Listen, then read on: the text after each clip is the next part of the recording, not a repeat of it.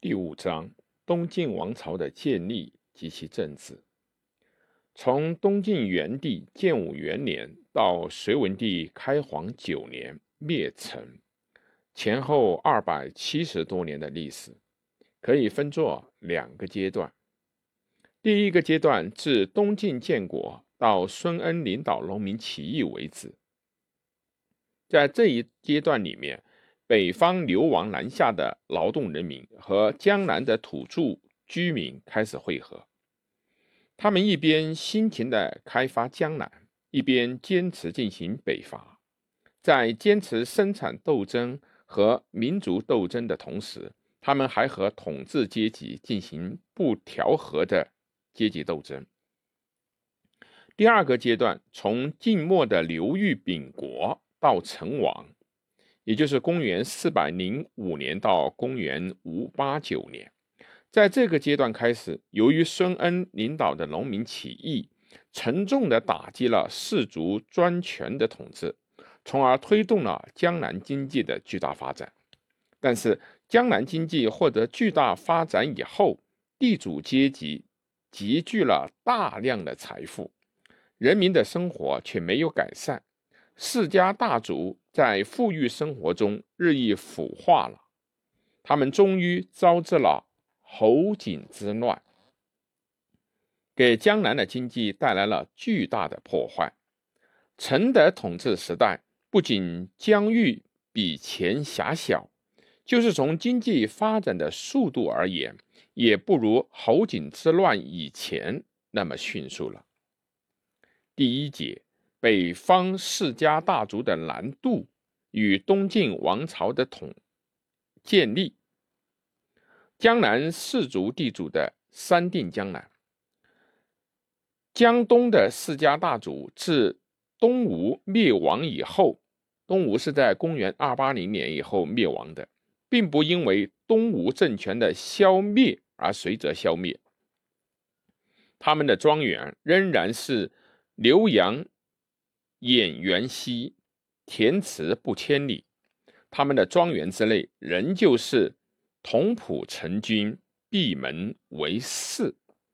他们的经济基础一点也没有动摇。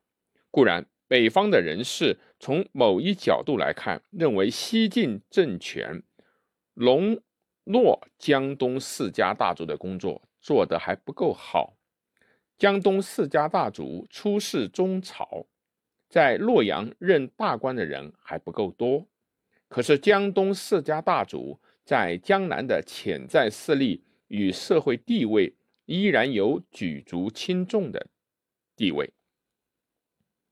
江东世家大族的武装组织仍然是镇压农民起义和地方割据的主要力量，所以以周氏为代表的江东氏族大地主。能够三定江南，什么是周氏的三定江南呢？在西晋惠帝泰安二年的五月，长江沔水之间曾爆发了张昌为首的农民起义，农民军的一支在石斌的统帅下攻下了扬州，进破了江州、临淮，民风云起响应，也。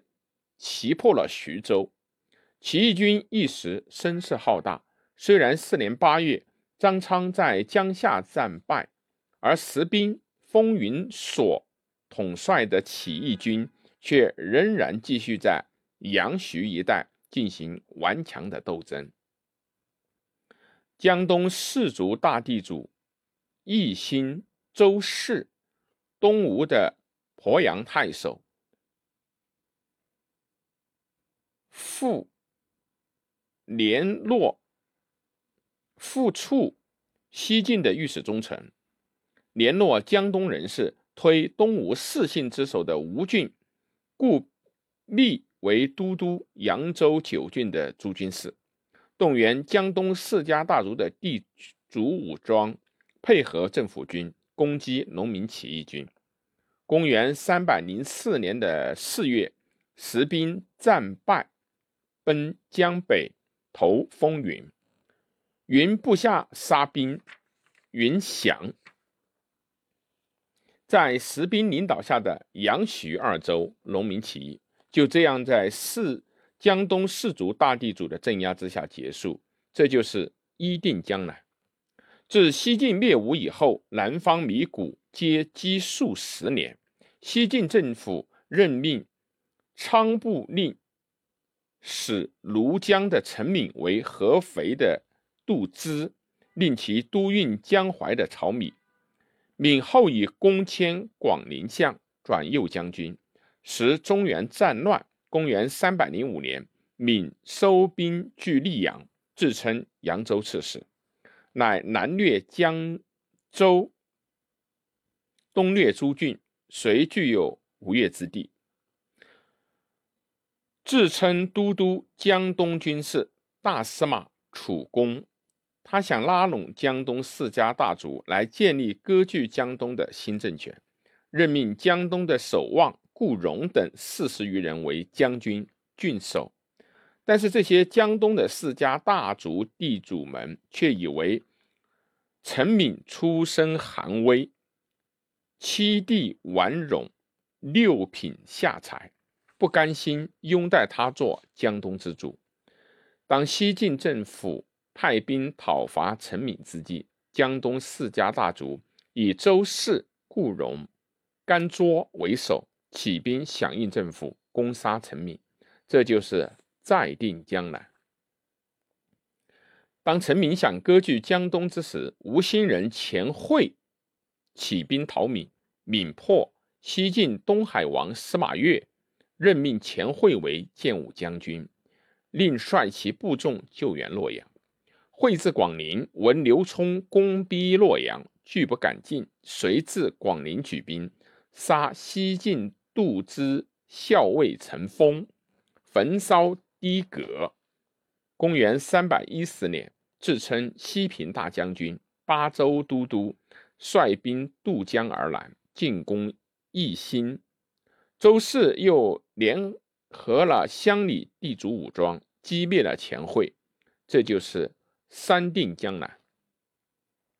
有了周氏的三定江南，换句话说，就有了江东四家大族镇压农民起义、消灭割据势力，从而稳定江东的政局。而后东晋政权才有在江东扎根的余地。